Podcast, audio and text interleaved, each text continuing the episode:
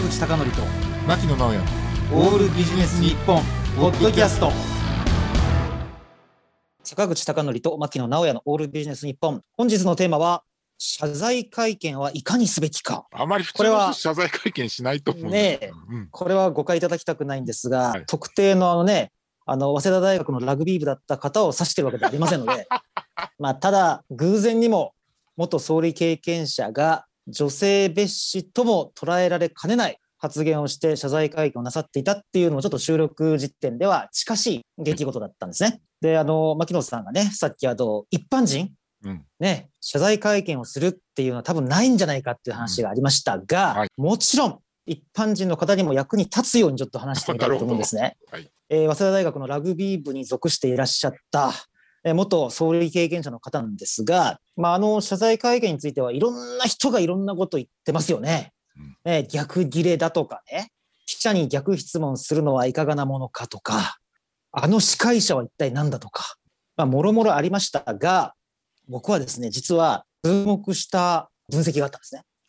それは何かというとなんとアパレル業界の人の分析だったんです。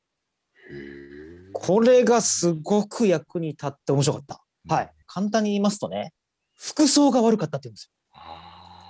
なるほどでなるほどこれ僕ハッとしたんですが、はいこの社会心理学上、はい謝罪する際には2つの色しかないって言うんですね。ほうえズバリ言うとスーツは紺色かはい濃いグレーって言うんですよ。これが受け止めてからすると最も謝罪の意っていうのを感じやすくなるらしいんですね。うーんで、しかもネクタイはやや暗めがいいっていうふうにされてまして、あの、これが小室哲哉さんの謝罪会見がズバリだったんですね。そして最後に、ああ、もうそこまで言わないでいいよっていうぐらい、ご自身をさらけ出すというのがセットじゃなければいけないと。なるほどこれがね、すごく勉強になりまして、うんちょっと放送的にどうかと思いますので、もうあまり具体的には言いませんが、小室さんの場合は、まあ、男性としてのね、機能というものもちょっと触れられながら、うん。そこまでさらけ出して謝罪なさるのかっていうのはすごくね、まあ、やっぱり、あれを見てあんまりそれ以上責めようという人いなかったわけなので、やっぱり、ああ、考えてるんだなと思ったわけです。で、それに対して元総理経験者の方は、僕が思うにはね、これね、何の目的だったんだろうなと思うんですね。つまり、ね、よりこう反感を沸かせるっていうのはもちろん目的じゃなかったでしょうから、うん。ね、目的を考えた上で、やっぱり何を語らなきゃいけないとか、あえてあそこは感情をこう、まあね、本当は反省しとかしないかはもう本人しかわからないんだけれども、少なくとも見た目上はね、ちょっと目的に沿った上で謝罪しないといけないんじゃないかというのがね、うん。すごい学びだったわけです。うんで、牧野さん、突然、これ話を変えるようなんですけどね。はい。うちの息子9歳なんですけど、はい。こいつがまたね、理屈っぽい男で、ね。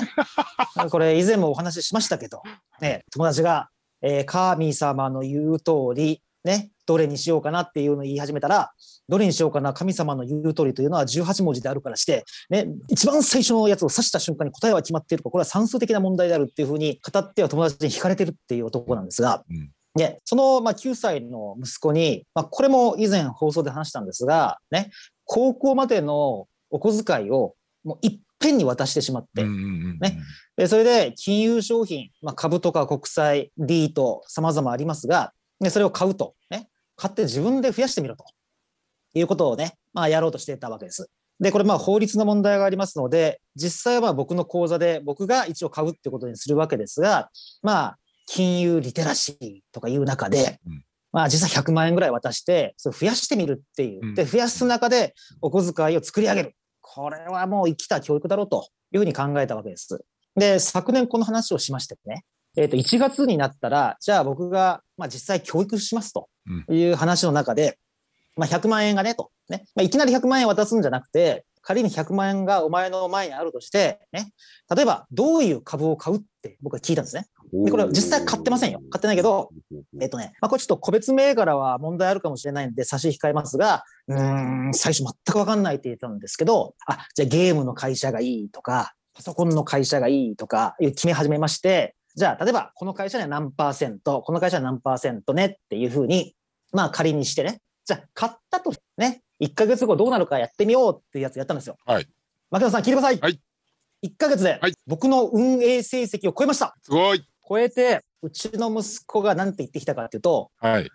これ本当に買ってたら、うん。もう何年か分のお小遣いになったんじゃないのって言ってるんですよ。これは困ったと思ってね、僕はもうそこから謝罪を繰り返しまして、ね、いやいや、そんなお前これ練習だからって最初は言おうとしたんですが、うんいやいや、本当にお前の才能見くびっていた、ごめんね、ごめんねって言って、うん最後どうしても許してくれなかったんですが、はい。あの、その謝罪の翌日に、あの、鬼滅の刃のファンブック、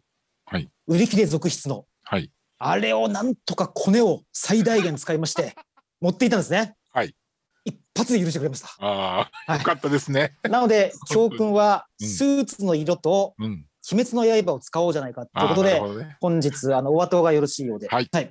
えーということで、えー本日のテーマは、謝罪会見をいかにすべきかというテーマでございました。